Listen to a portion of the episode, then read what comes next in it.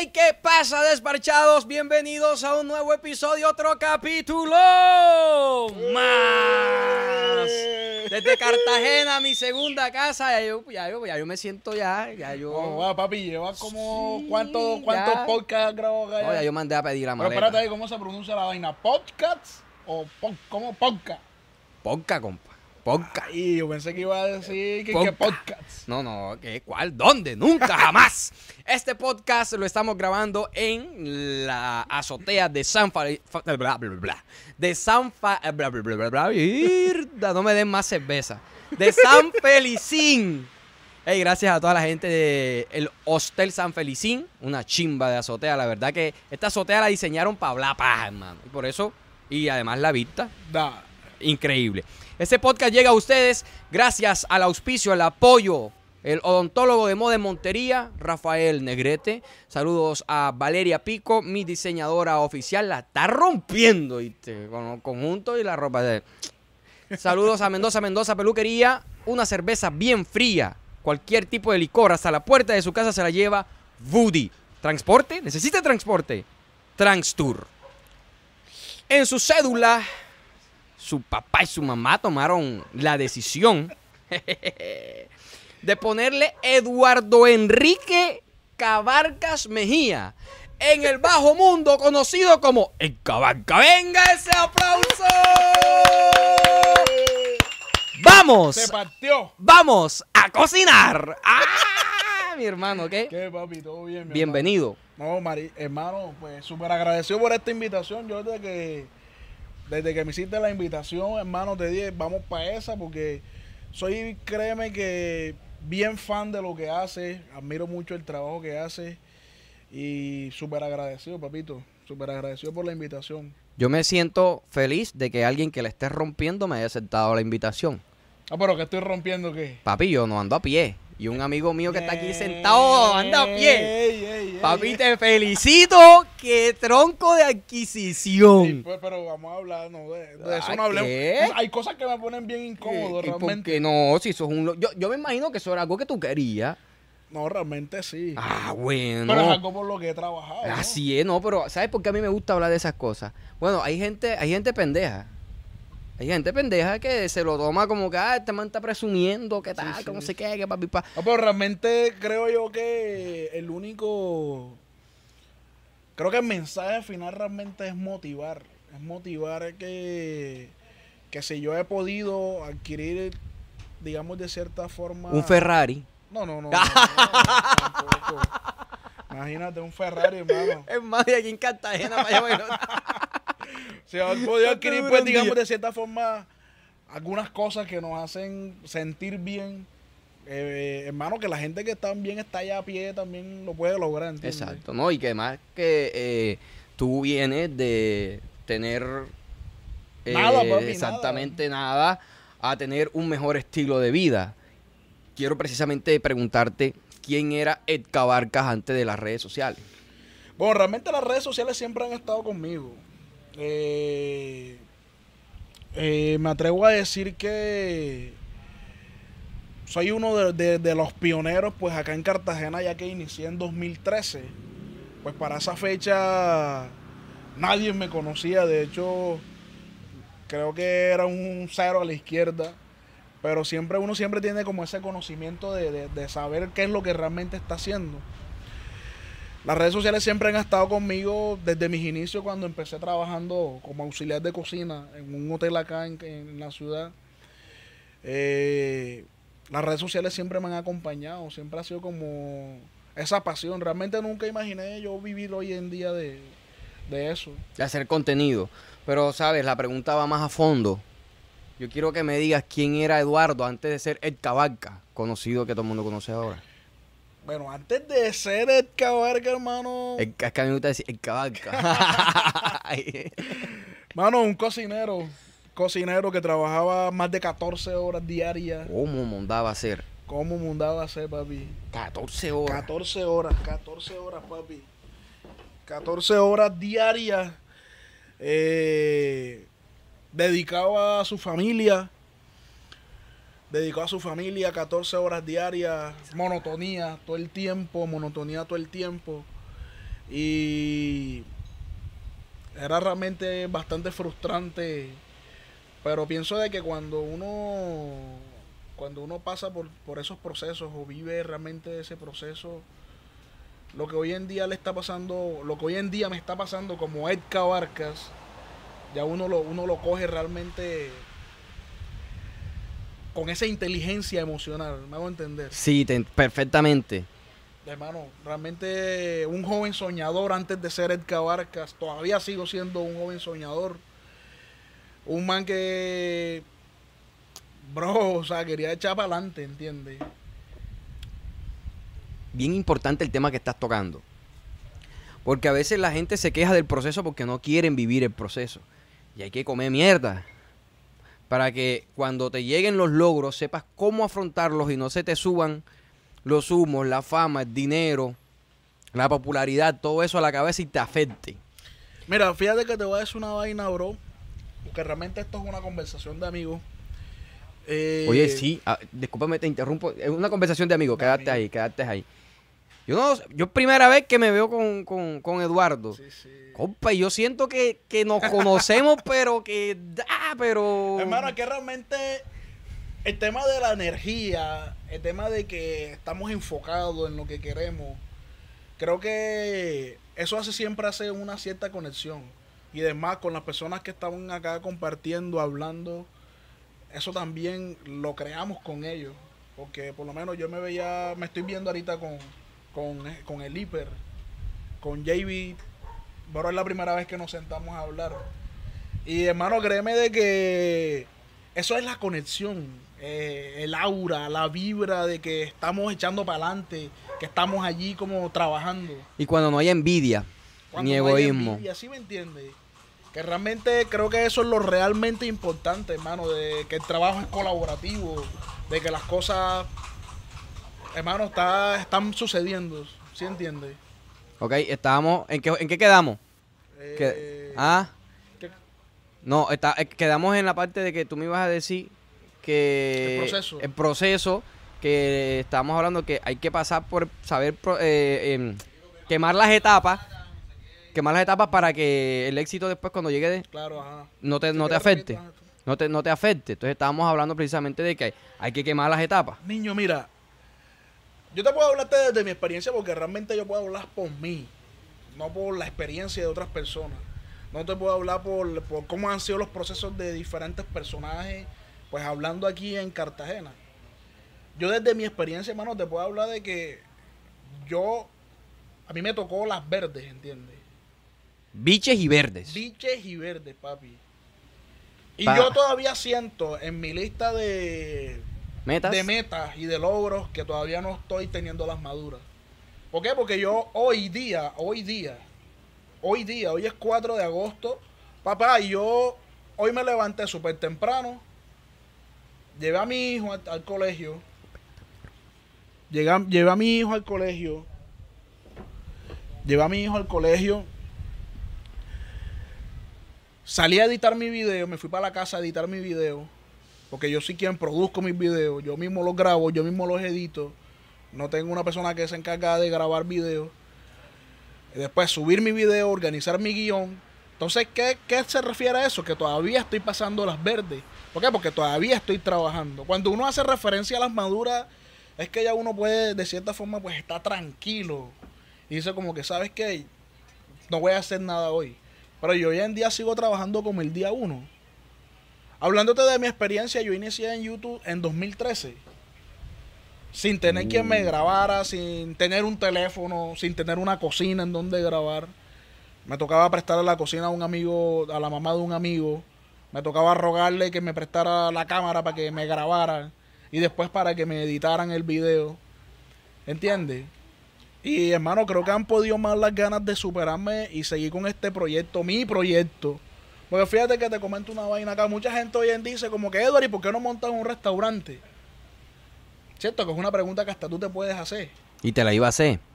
Yo puedo montar un restaurante realmente. Porque hay una gran diferencia conmigo de las personas que se dedican a este oficio de crear contenido de recetas o contenido gastronómico. Es que yo soy cocinero. Yo soy cocinero con más de nueve años de experiencia. Yo trabajo en diferentes restaurantes, en diferentes hoteles y sé cómo es el movimiento. O sea, tengo toda la experiencia para montar un restaurante. Que de hecho, actualmente me dedico a ser asesor gastronómico de diferentes restaurantes y hoteles y todo esto. Pero realmente mi restaurante es Head Cabarca. ¿Cómo yo voy a construir algo, eh, dos cosas al mismo tiempo? Tengo primero que edificar algo, que es mi proyecto como Ed Cabarca, y después decir, ¿sabes qué? Mira, ahora sí vamos a hacer todas estas cosas. En mi lista de prioridades está yo crecer como marca, crecer como Ed Cabarca, seguir creciendo. Ya después ahí sí miraremos si montamos un restaurante. ¿Y cómo le pondría? bueno, créeme que yo soy bien creativo para... Cabarca, Ey, bro, bro, nueve años de, eh, con experiencia en cocina. Eh, pregunta seria. Esto, hermano, ¿alguna vez se te ha quemado el arroz? No, claro, Te digo una cosa que... mira, te voy a echarte una anécdota aquí rapidita. Yo trabajaba en un hotel aquí en la ciudad, uno de los hoteles más importantes de la ciudad. Y yo apenas llevaba como tres meses trabajando ahí. Entonces, ese día estaba yo sola en la cocina. Normalmente trabajamos como tres, cuatro personas en la cocina. Yo me metí y entró un pedido como de siete perros calientes. Y yo cogí, comencé a sacar los perros calientes. Y dije, bueno, yo los sé hacer, yo los saco. Pan, saqué los perros calientes, hermano, y los mandé con el mesero. Yo bien contento, me sentía a la verga. Yo dije, no, voy a saqué los perros calientes. Papi, cuando de repente yo me asomo así por la ventana y veo donde viene el mesero con los perros en el charol. Verdad. Todos los perros mordidos. Y cuando mira, y cuando llega el vale me dice, mira, hey, ¿sabes qué? Los perros se fueron con la, con la bolsa de la salchicha. Bro, yo quería meterme como puta hermano en la tierra, abrir el piso y meterme. Yo, Dios mío, qué problemón. Papi, sí, a mí, que hoy en día, que te puedo decirte con toda la humildad del mundo, yo me siento preparado en cuestiones de cocina, hermano, para lo que venga y para lo que sea. Porque realmente ya yo lo he vivido, ¿entiendes? Sé que es un boleo grande, que sé que es un boleo pequeño, un boleo mediano. Si a mí me sucedió eso hace nueve años, hermano, todavía me siguen pasando, sigo teniendo errores, ¿entiendes? Porque uno toda la vida está en modo aprendiz, ¿entiendes? Modo aprendiz todo el tiempo, papá. Y uno nunca deja de aprender. Todo el tiempo está... Bueno, aquel que quiere siempre superar a donde ha llegado, le toca siempre estar en modo de aprendizaje. Modo aprendizaje todo el tiempo. Porque es que al final uno termina sabiendo nada para, lo, para todo lo que hay que saber. El tema de comer delante de una persona, porque el otro día estaba pensando eso y lo hablé con un amigo y te lo quería preguntar a ti. Comer es algo íntimo. Claro. Y si tú analizas de pronto eh, en la primera cita, tú te, tú te das cuenta de que, bro, eh, de pronto tú no masticas como estás acostumbrado a masticar en tu casa, eh, sino que con prudencia y te limpias, no abres tanto la boca y tal. Es más, hasta dejas un poquito de comida y tal, que para que, para que digan que no estás muerto de hambre. Bro, comer si es algo íntimo o, o, es algo normal. Mira, esa es una pregunta bastante compleja que te la voy a responder con lo que. con mi diario vivir. Hoy, gracias a Dios, pues tengo la fortuna de comer en donde. donde quiera, ¿entiendes? Donde yo realmente quiera comer. O sea, Dios, pues tengo esa gran fortuna y esa bendición. Y hermano, yo soy la misma persona que en mi casa en un lugar público. Yo soy una persona estudiada. Sí, pero el tema de los estudios, como ejemplo, hay, hay actitudes, actitudes con C, que son las actitudes, los modales y ese tipo de cosas, que uno sí puede, de cierta forma, como controlar. Pero si yo me quiero comer una, un poquito de salsita con un poquito de arroz, ¿por qué lo voy a dejar? ¿Sí entiendes? Siento de que uno tiene que ser uno mismo, como es, como es natural. Que eso va, digamos, más a un tema de, a- de, a- de apariencia, de aparentar que eres una persona pulcra, que eres una persona, digamos, de cierta forma que cumple con todos esos, Los estándares de esos estándares modales. de modales, de etiqueta. Bueno, siento yo de que la comida, comer, comer tiene que ser así como lo es. Comer realmente, ¿sí entiendes? Que, por ejemplo, si vas a un restaurante, el pescado tienes que agarrarlo con la mano. Con no, la mano, no importa si estás en el restaurante más fino, eh, compa, tienes que coger el pescado con la mano. Claro está, pescado frito, pescadito frito. Ya cabe lo siguiente, que tú no te quieras ensuciar las manos y tú digas, mira, ¿sabes qué? Voy a coger con una servilleta la cola y con un tenedor le raspo la carne. ¿Sí entiendes? Pero ya es una decisión que tomas tú.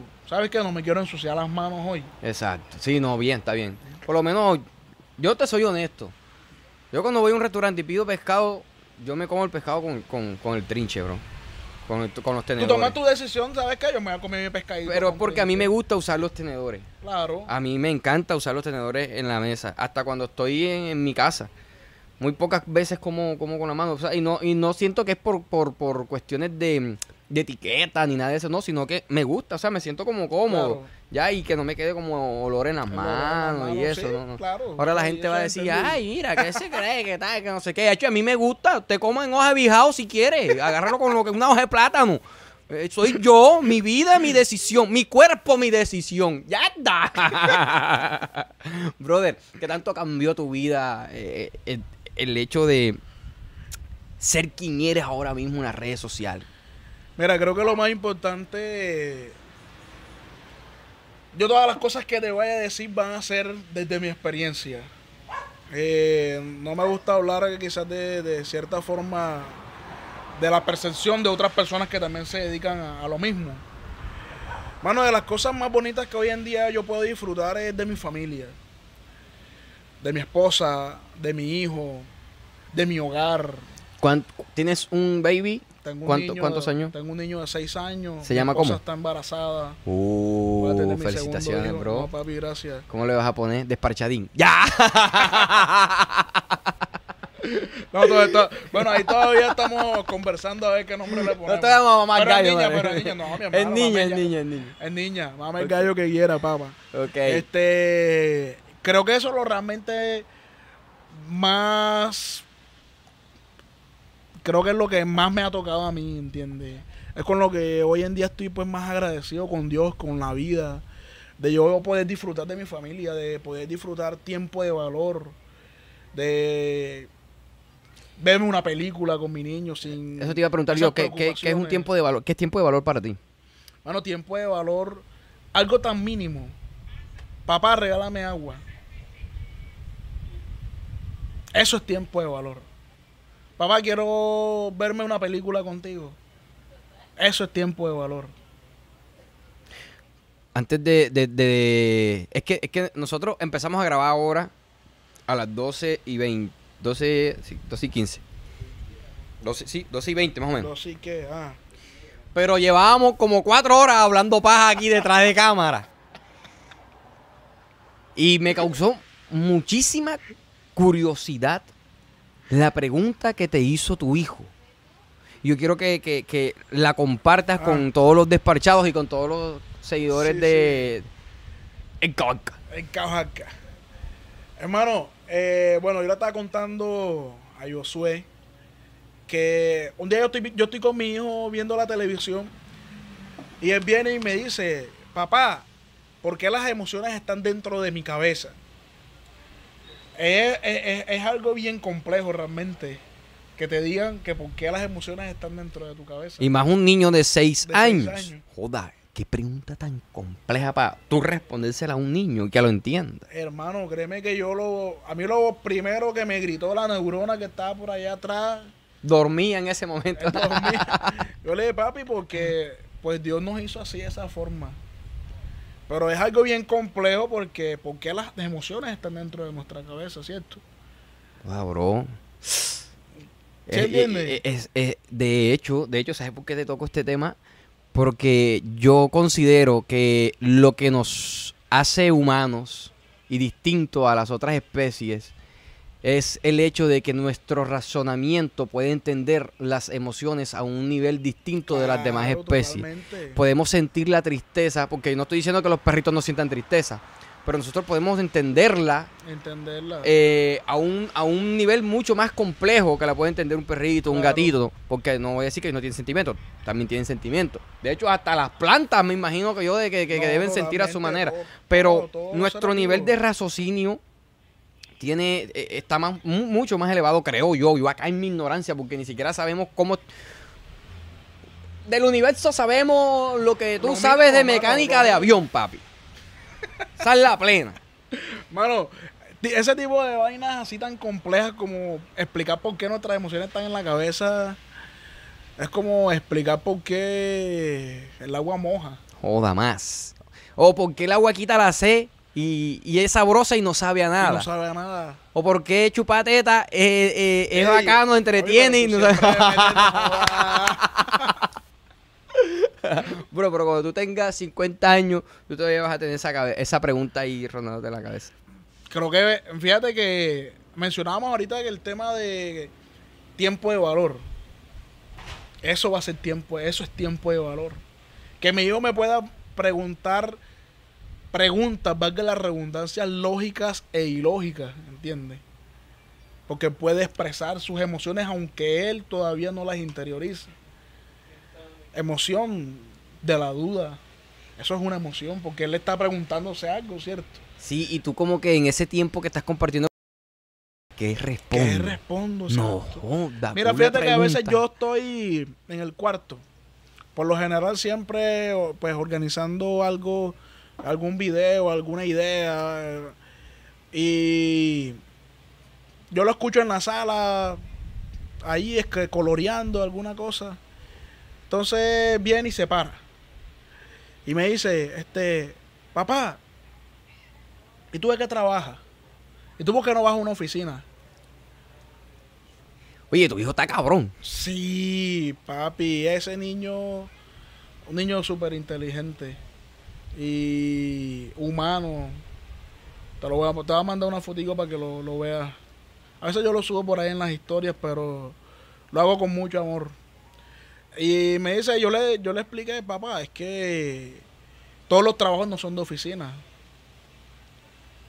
Esta es mi oficina, aquí en la cama es mi oficina. Mi oficina en el, tele- en el teléfono. Claro.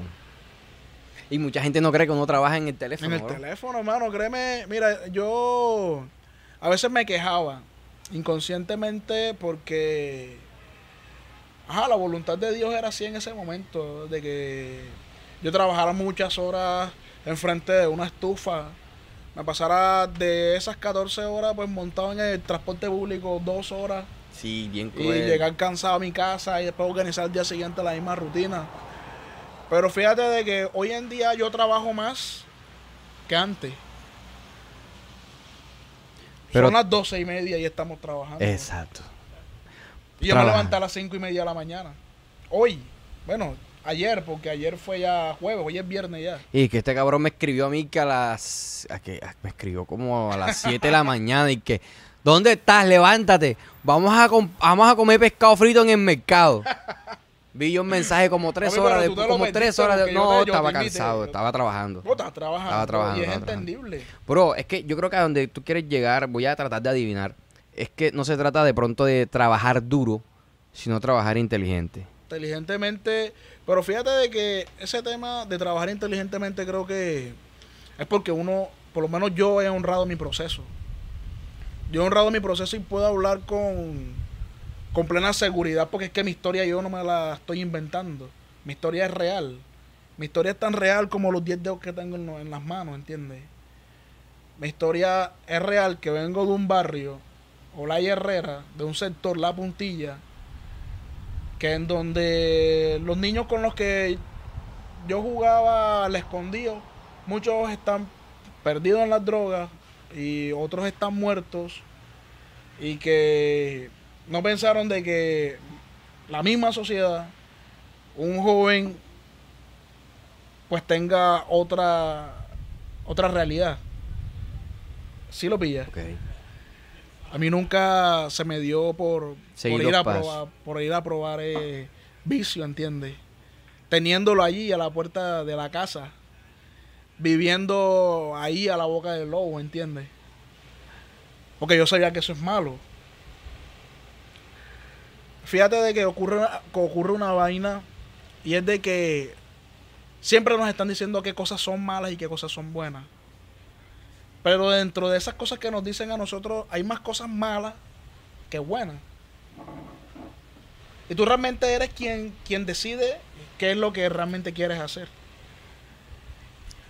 Yo siempre me enfocaba más con las cosas buenas que me decían.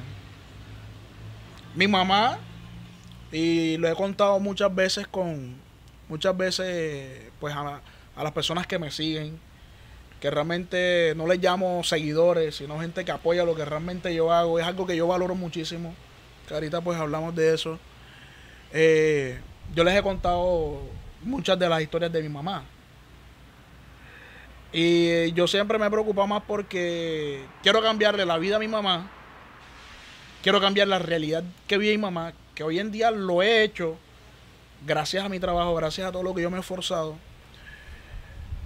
Y imagínate que yo me fuese convertido en un jíbaro O me fuese puesto a vender, qué sé yo, marihuana en un colegio.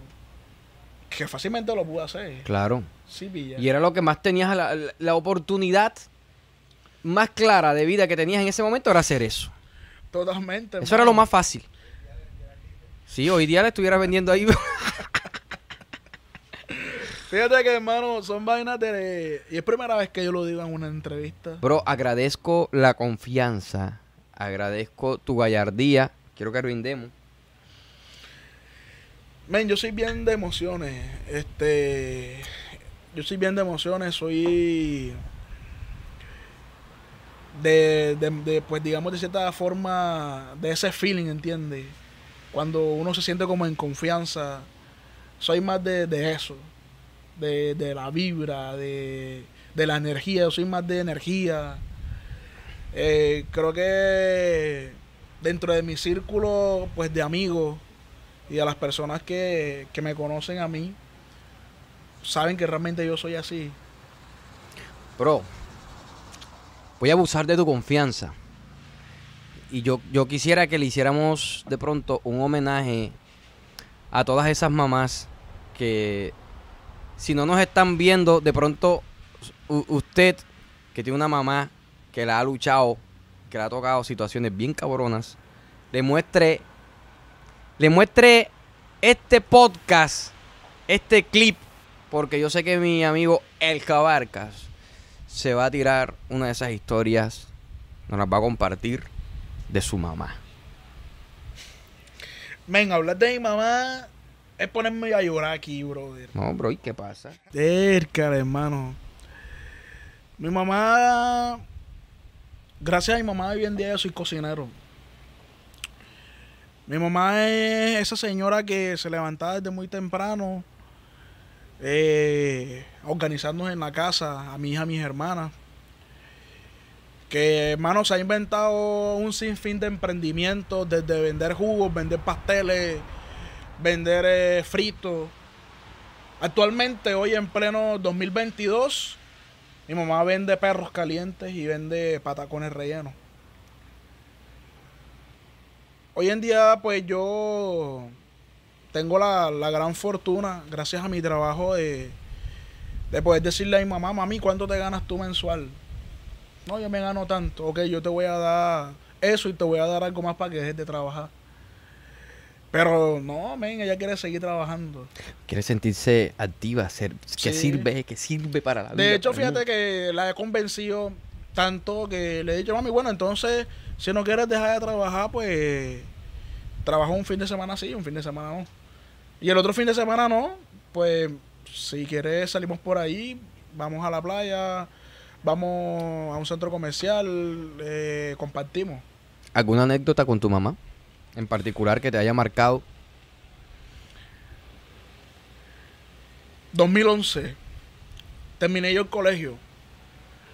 Ese año, por ahí como en septiembre, tú sabes que siempre Tú sabes que siempre llegan la, la gente de las universidades, a los colegios, a proponer carreras y vainas, ¿cierto? Ok. Yo quería ser cocinero, pues, porque me había inspirado eh, pues, en mi mamá y en una película que se llama Ratatouille. Y pues yo quería ser cocinero, hermano. Cuando yo vi la, la película Ratatouille fue una de mis más grandes fantasías, conocer la Torre Eiffel en París, Francia, que gracias a Dios lo cum- cumplí ese sueño el año pasado. Qué chimba. Y llego yo donde mi mamá con el folletico. Le digo, mami, mira, este llevaron allá al colegio pa- pues para estudiar en la universidad y esto. Le digo, mami, yo quiero quiero estudiar instrumentación industrial. No quería estudiar cocina. Instrumentación industrial porque tú sabes que hay muchas carreras que se ponen de moda o son de, de épocas Ujú. Temporada, hay temporada. temporadas. Para esa época, pues ajá, era esa una carrera que, que estaba en bastante auge y que de cierta forma ajá, uno como que siente de que eso puede ser beneficioso para, para nuestro futuro, ¿cierto? No, ¿cuánto cuesta? La comenzamos a averiguar, cuánto cuesta la inscripción, cuánto cuesta el semestre. El semestre costaba como 3 millones de pesos. Ya yo le dejé ahí como la semillita cultivada a mi mamá. Hermano, pasaron unos días y yo le volví a preguntar a mami lo de la matrícula y tal. Y mira que ya voy a terminar el colegio, el colegio que esto. Él me dice, mira, Eduardito, yo, mi mamá me dice Eduardito. Mira, yo no puedo pagarte eso. Me dice, mío, ¿por qué no te escribes mejor en el SENA? Mira que yo no tengo plata para pagarte esas cosas. Este. Y al decirme no tenía la plata es porque ya había agotado todos los recursos. 3 millones de pesos que costaba un semestre representaban lo extraordinario. ¿Y qué es lo extraordinario? Tenés cuatro cobradiarios ahí pegados a la puerta, ¿entiendes? Aunque tú no lo creas, men, muchas, muchos jóvenes hoy en día como yo salimos pues adelante gracias a esos prestamistas, a la gente que presta en los barrios, que cobra 5 mil pesos diarios. Mi mamá era una de esas. ¿Cuántos pagaderos llegó a tener tu mamá? Pff, Bro, mucho. Mucho, men. Mira, yo, y de hecho, yo puedo hablarte hasta de mí. Yo también tuve muchos cobradiarios. Y ¿sabes qué hizo mi mamá, mano? Llegó el año siguiente y yo me vine para la universidad. Que no voy a mencionar nombre ahora. Y mamá todos los días me daba los transportes para que yo fuera a la universidad sin matricularme. Yo llegué a asistir como 40 días a la universidad sin matricularme. Y mamá todos los días, yo no sé, me daba para los pasajes. Y ella sabía que no estaba matriculado. Y a mí me llegan un día a la universidad donde yo estaba estudiando y llegan con una lista. Y comienzan a decir nombre por nombre, hermano. De los que no habían pagado. De los que no hayan pagado, de los que estaban allí, porque iban a hacer los primeros exámenes y esto. Y hermano, me sacaron de la universidad. Es, a- es algo que quizás de cierta forma te cuento esto para que tú quizás de pronto yo no te quiero contar una historia triste de mi mamá, sino apoyarme hasta en las cosas que no van a tener ni son ni don, ¿entiendes? Esa simple acción de darme todos los días para los pasajes. Está cabrón. Está cabrón, bro. Tu mamá buscó la forma de apoyarte. De apoyarme, claro. Pero ¿qué sentiste cuando te sacaron de la U? Está, hermano. Yo soy bien sentimental. Ese día me acuerdo que salí. Fue acá en el centro. Salí caminando por toda la... Por... Me acuerdo de ese día, no jodas, y venía pateando por toda la calle porque... Se venía por toda la calle de, de la moneda caminando. Venía pensando en cómo yo podía cambiar mi vida. Me sentía bien fracasado. Si yo quiero estudiar para poder tener un trabajo y poder ayudar a mi mamá, ¿por qué no puedo hacerlo? Ahí es cuando uno tiene que entender, mano, que aunque las cosas no se den, hay que seguir buscándolas, ¿entiendes? Por algún lado. Man, me sentí frustrado. Me sentía triste.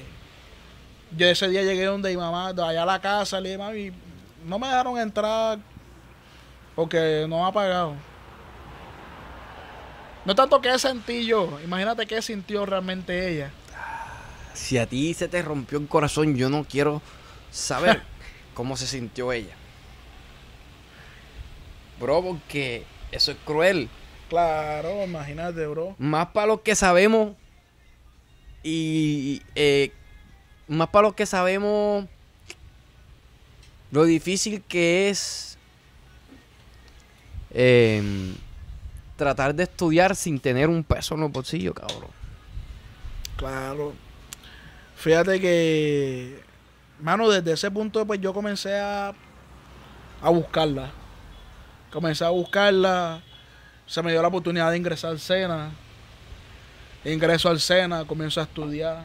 Pero de pronto eso fue, ese fue, eso era lo que tú necesitabas. Claro. Eso era lo el que plan tú de Dios es perfecto, hermano. Como te contaba antes de que, de que pues nos sentáramos aquí a conversar. A mí me devolvieron de México, estando ya en Ciudad de México. En Ciudad de México, estando ya ahí. Me meten en un cuarto hasta el día siguiente y en el día siguiente me regresan en un avión a Colombia. No admitido. ¿Cómo mandaba a ser? ¿Y no han metido por qué? Men, porque eh, así es migración. Cuando Devuelve quieren, gente, cuando quieren a- aleatorio. Perdón, aleatorio. Tú no. Devuelve gente, pero fíjate, a mí me sucedió eso y después de eso, ¿qué vienen? Bendiciones. Porque meses después, no entré a México, ¿cierto? Pero estuve en Italia, estuve en Francia y estuve en Holanda.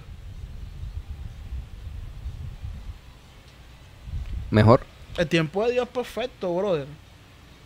Si no fuese pasado eso, no fuese pasado lo otro. ¿Sí pilla? Pero el secreto está en el que el que realmente pierde es el que se rinde. Totalmente, hermano. ¿Para qué uno se va a rendir?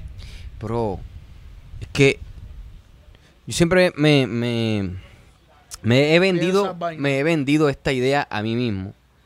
Y yo digo, ¿verdad? No joda. ¿Tú sabes lo, lo cabrón que es llegar a viejo?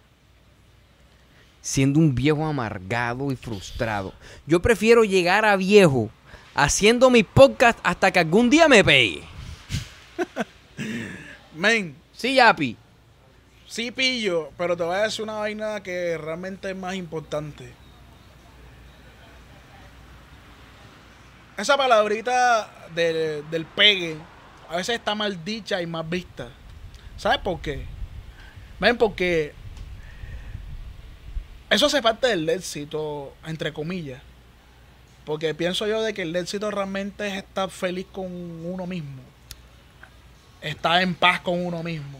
Y todas esas cosas hacen Exacto, parte del éxito, ¿cierto? Exacto. Exacto. Pero creo yo a veces que es muchas veces más. Es muchas veces mucho mejor. Y es valorar mucho mejor que.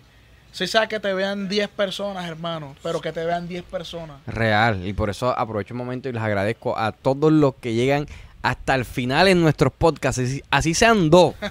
Te mando un fuerte abrazo. Claro, hermano, porque tú sabes todo lo que significa la acción, y yo es algo que analizo conmigo mismo, que la acción que conlleva que una persona abra su teléfono, vea un video tuyo y le dé un me gusta. Es una, es una acción de tiempo. Y hablamos de que el tiempo es lo más importante que tienen las, que tenemos nosotros las personas. Real, no fake. Entonces, ¿qué sucede? De que, hermano, uno tiene que valorar realmente eso. Y es algo que, como te dije al principio, yo valoro muchísimo eso. De que la gente que lo apoya a uno, que lo ve, que le da me gusta, que le deja un comentario. Que realmente ellos son la razón de ser de eso. Sí, porque sin ellos, No sin, ustedes no hay desparchados. Los despar- desparchados no soy yo. Joder, que, que, que hagan esto con este, este tema, cabrón. Desparchados no soy yo. Los desparchados son ustedes. O sea, cuando nosotros hicimos la marca, que hicimos el nombre, que duramos tres meses. Pensando. Tres meses buscando el nombre. Porque no estábamos buscando nombre para mí, ni para No pa' la gente. Sino para ustedes. De que la gente se, se identificara con el nombre, claro. Claro. Tú, tú- tú llegas a tu casa después del trabajo, llegas desparchado, necesitas- Despachado. Mira, a ver qué, qué ves. Hoy se los confieso, los despachados son ustedes, no soy yo. Yo soy Josué Medellín. Ustedes están viendo a Josué Medellín hablando ahora mismo con Eduardo. Y, Y los despachados son ustedes. Epa, epa. Pero y lo- lo- lo- tu gente es... ¿Cómo le, cómo le llamas tú a, a tu público? Al público, los muchachones. Los muchachones. Una palabra bien, bien costeña. Ey, muchacho. Mis valecitas también. Sí, eh, ay, vale mía, ¿qué? Ey, sí, algo vale muy mía. cercano. Sí, yo, pues, la gente que me apoya eh, y los que se suman todos los días, pues, gracias a Dios, eh, seguimos creciendo. Cada vez seguimos siendo una comunidad mucho más enorme, una comunidad mucho más sólida, de gente real, de gente que a mí sí me interesa, que a mí realmente sí me importa. Y cuando te Eh, refieres a que a ti sí te importa, ¿a qué te refieres? Niño, porque hay mucha gente que no valora la comunidad que tienen. Hay muchos pues creadores, influencers, pues como cada quien se defina que no valora a la gente que, que lo está viendo, ¿entiendes? Eh, creo que utilizaré la frase más eh, más usada y más cliché cliché se, se Cliché. dice cliché que se le sube la fama a la cabeza ¿entiendes? ¿Cómo a mí se me va a subir la fama a la cabeza con la misma gente que me está apoyando? Pues tenemos, por lo menos yo puedo hablar pues por mí. Eh, si yo sumo la gran la, la cantidad de cada red social, sumamos más de 2 millones de personas. Y hagamos un cálculo matemático que de esos 2 millones de personas, el 40% se repitan en cada red social. ¿Sí me estás comprendiendo? Quedarían 1.600.000 personas. 1.600.000 personas y que de esas 1.600.000 personas el 10% esté activo contigo.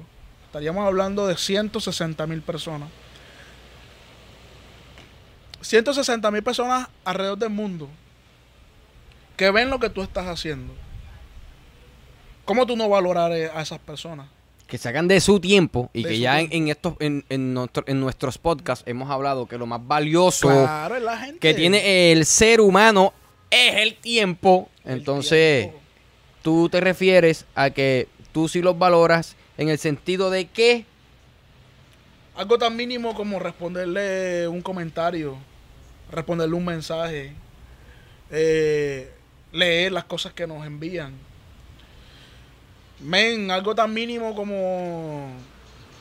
Tan mínimo, tan mínimo que yo vaya por ahí en la calle y me digan a cocinar y yo, mi hermano, que todo bien. O me gritan a cocinar y yo me voy a pasar como si fuera... Como si no me importara. sí. ¿Entiendes? Eso crea un lazo realmente más fuerte con la gente, con la comunidad que hoy en día me ve. Yo soy feliz cuando me dicen, ¡ay, despachado! Mi hermano, ¿qué? ¿cómo te sientes tú? Bacano. joda bacano. Entonces tú le das valor a tu comunidad. O sea, hay gente que no le da realmente valor a su comunidad. Y cuando tú dices que no le das valor a la comunidad, ¿qué, por qué, qué, qué- qué tipo de acciones crees que hacen? ¿o qué? Lo contrario de lo que estamos hablando. Hermano, pues las influencian en, pues, en cosas que no, no son... Con su contenido de pronto. Sí, también. Pero realmente fíjate que no estamos para juzgar a nadie, porque Sí. cada quien puede hacer su No, lo tú que estás dando tu opinión. Sí, sí, sí, total. Pero a- ahí hago la salvedad. Hago la salvedad. No estamos juzgando a nadie. Cada quien hace de su vida, de su contenido, de su plataforma, lo que le dé su gana, ¿cierto? Su reverenda gana. Exacto. Tu cuerpo a tu... des- Lo que le dé su gana, hermano. Pero ocurre algo de que es algo que pues es inevitable no hablar de eso, ¿cierto?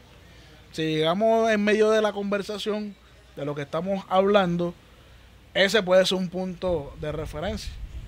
Pues yo sí le doy el valor a la gente que me apoya. Y de pronto, eh, yo voy a traducir lo que está diciendo el viejo Edward. Ay, a caballo. Internacionalmente es Edward. Regionalmente, Eduardo. Bien costeño, pues. El hombre dice, yo valoro a mi, a mi público entregándole un contenido de calidad. Ya. Claro. ¿Es eso? Está- se puede resumir en esas cosas. Eh, eh, eh, el resumen de todo.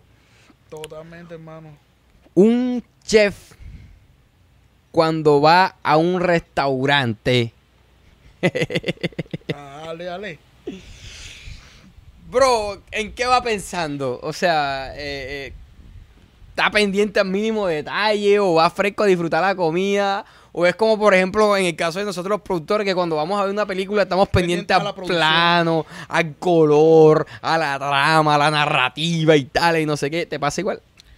Hermano, bien ba- ba- ba- bacano esa relación que hace. Y fíjate que yo en mi caso, bueno, yo me voy a disfrutar el momento. Primero, exacto, sí. Primeramente sí, yo me primero. disfruto el momento.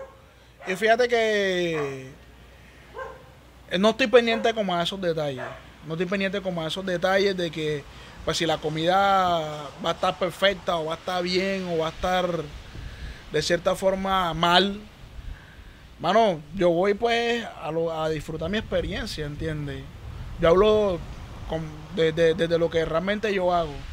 Si salió bien, fabuloso. Si salió regular, Y te acercas al chef, de pronto le dicen, o al Eh, dueño del establecimiento. cuando me dan la confianza. Porque fíjate que hay muchas personas que no les gusta que le, que le den sugerencias o, o le hagan comentarios. Yo cuando me dan de pronto la confianza de, ¿sabes qué? Mira, Edward, ¿qué tal te pareció la, la comida? Yo "Oh, sí me pareció muy rica. Y si me dan pues ahí como, eh, si me dan ahí como la manito para yo de pronto Opinar. des- opinar, pues yo lo hago, ¿entiendes? Y lo hago desde la forma más respetuosa, eh, lo hago en privado. Y ya mira, esto, esto y esto. Y pues lo hago con criterio, pues porque obviamente sé de qué estamos hablando. ¿Cuál es el secreto para cocinar bien? Hermano, el amor. Eso es lo que le da el sazón a todo. Cuando uno dice, ¡Joda, qué sazón de sabroso! ¿Qué es lo que da el sazón sabroso? Mano, el amor. Realmente es como tú lo que estás haciendo ahora. Tú le pones actitud con C a tu podcast para que salga la verga. Tú le inyectas emoción a tu invitado.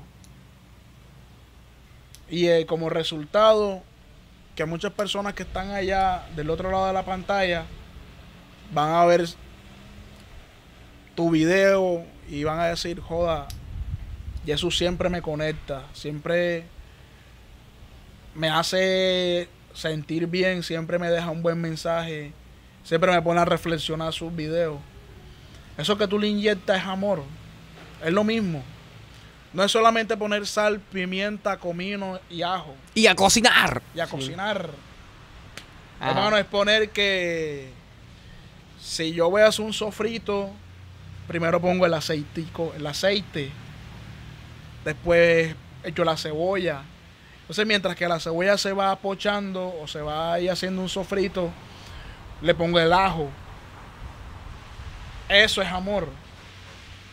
¿Entiendes? Cada cosa después de cada cosa. Cada ingrediente después de cada ingrediente. Eso es amor, que se traduce también en pasión. Realmente, fíjate que yo te aseguro, y algún día de esto que quizás de pronto hasta lo has vivido tú en tu casa, que de pronto tu mamá o tu papá o tu hermana está emputado en la casa y viene y hace unas tajas y te las trae, no joda, que culo es tajas bien fulera. Bien socata. Bien sacada, ¿sí entiendes? ¿Por qué? Porque no lo hicieron con amor. ¿Será que la será que la será que la gente eh, porque bueno, afortunadamente, afortunadamente y gracias de verdad a, a la gente que nos ve en otros países, yo yo todavía no me la creo que, que, eh, cuando yo hago un en vivo y se conecta gente que de España, gente de México, gente de Brasil, Mano, que gente en Arabia Saudita, no, yo nunca me voy a creer eso. para yo estar todo el tiempo aterrizado. ¿Y será que Pero esa, es que fíjate, esa gente se- dime, que dime. te interrumpa ahí. Creerse eso es dando, es que tú les das valor a esas personas. Ok, que están buen allá. punto, Sí, buen punto. Ya, ya, ya ya Mira, niño, mira, a mí una vez una persona me escribió, mira Eduardo, yo soy colombiana. Eh, llevo más de 15 años en Australia. Y cuando yo veo tus videos, yo me siento cerca de Colombia. Chimba, men. Men, o sea, es un mensaje Ey, ¿cómo, cómo? Do joda, curva de mensaje. Australia, men. Está Ey, un, un bro, un bro también en un en vivo. Ojalá y vea este video lo comente. Para que a ver si la gente está hablando paja, porque nunca falta el pato. Men, eh, de- desde Australia yo. ¿Cómo mandaba a hacer? ¿Cómo llega uno hasta allá lejos? Y tal, eh, ¿sí me entiendes? Pero- la realidad que estamos viviendo hoy en día. Lo que yo te quería preguntar era, ¿será que la gente allá entenderá que es una tajazo cata? Ya.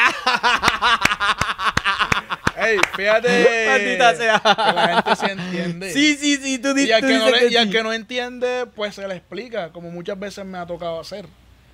Expliquemos qué es una tajazo cata. Una tajazo cata es que no está crocante. Aguada.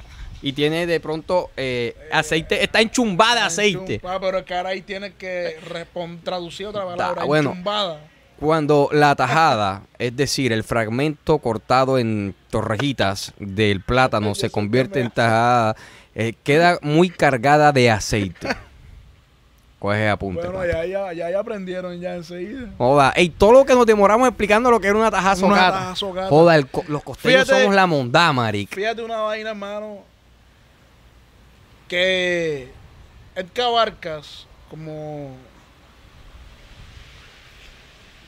como un influencer gastronómico, además de mostrarte recetas fáciles que puedes hacer con lo que tú tienes en tu nevera, te enseña cartageneidad, te enseña jerga, te enseña cultura, te enseña a culturizarte con tu identidad. Te, te hace sentir orgulloso de tu jerga, ¿entiendes? Hay mucha gente que le da pena hablar costeño, ven. No, jamás. Como dice Diomedes, sería incapaz de esa babundina. Vamos a serio. Bueno, papi, aunque tú no lo creas, tú sabes que es así. No, ¿tú sabes lo que, tú sabes lo bacano que es, No que tú sabes, tú sabes lo bacano que es decir, va y coja mondá.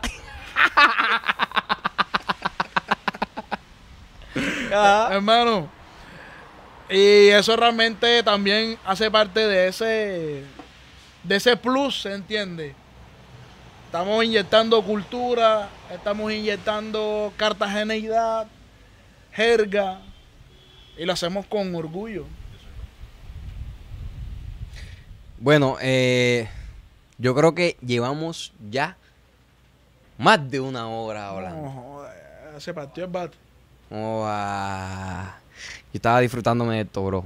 Pero el reto es que tú vayas a Montería y la segunda parte la grabemos en el estudio. De una, papi, de una. En el estudio, porque yo sé, yo sé que no llegamos. No, no hemos tocado muchos temas. No, nos quedamos, nos quedamos cortos, nos quedamos cortos, pero es que el tiempo, Sí, sí. después cuando yo mira, te voy a confesar algo, parece que yo tuviera como una vaina acá atrás en la cabeza, ¿verdad? Que se activara como el reloj, y me olvido el reloj. Pero de pronto como de manera automática se me activa que. ¡pup! oye, va una hora. O sea, como que ya sé cuando va una hora. Y, y ten- tenemos otro invitado también. Claro. Bro, de verdad que me encantó, lo disfruté muchísimo hablar contigo. Hermano, que realmente para eso son estos espacios. La invitación está abierta para cuando quieras ir y grabar en el, en, en- en el set de Desparchado. Sería una nota.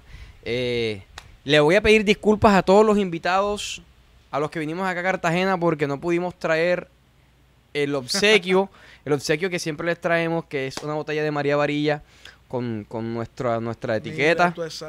Eh, una edición limitada que sacaron para celebrar los 100 mil seguidores. Gracias a todos los empresarios de Montería, porque últimamente Papi, los empresarios moral. en Montería nos están dando moral y, y- y- estamos echando y están apoyando. Gracias a la gente de María Varilla. Bro, pero tu, tu botella ya la tienes segura. Papi, eso va. La única que tienes que ir a buscar a Montería. Eso va, eso va. Yo cuando, cuando tenga tiempito, cuando esté para allá, para esos lados, Te caigo, mano. Este podcast no lo vamos a aplaudir despidiendo a Edka Barcas, sino vamos a mandarle un aplauso a doña Narci, cabrón. Doña Narci, usted hizo bien su trabajo. Bien, bien, bien. Ey, bien, no, pero quiero que despidamos con un fuerte aplauso también a mi hermano. Eduardo. Dímelo, Eduardo. Bro, pero tú eres el que va a despedir este podcast. A cocinar.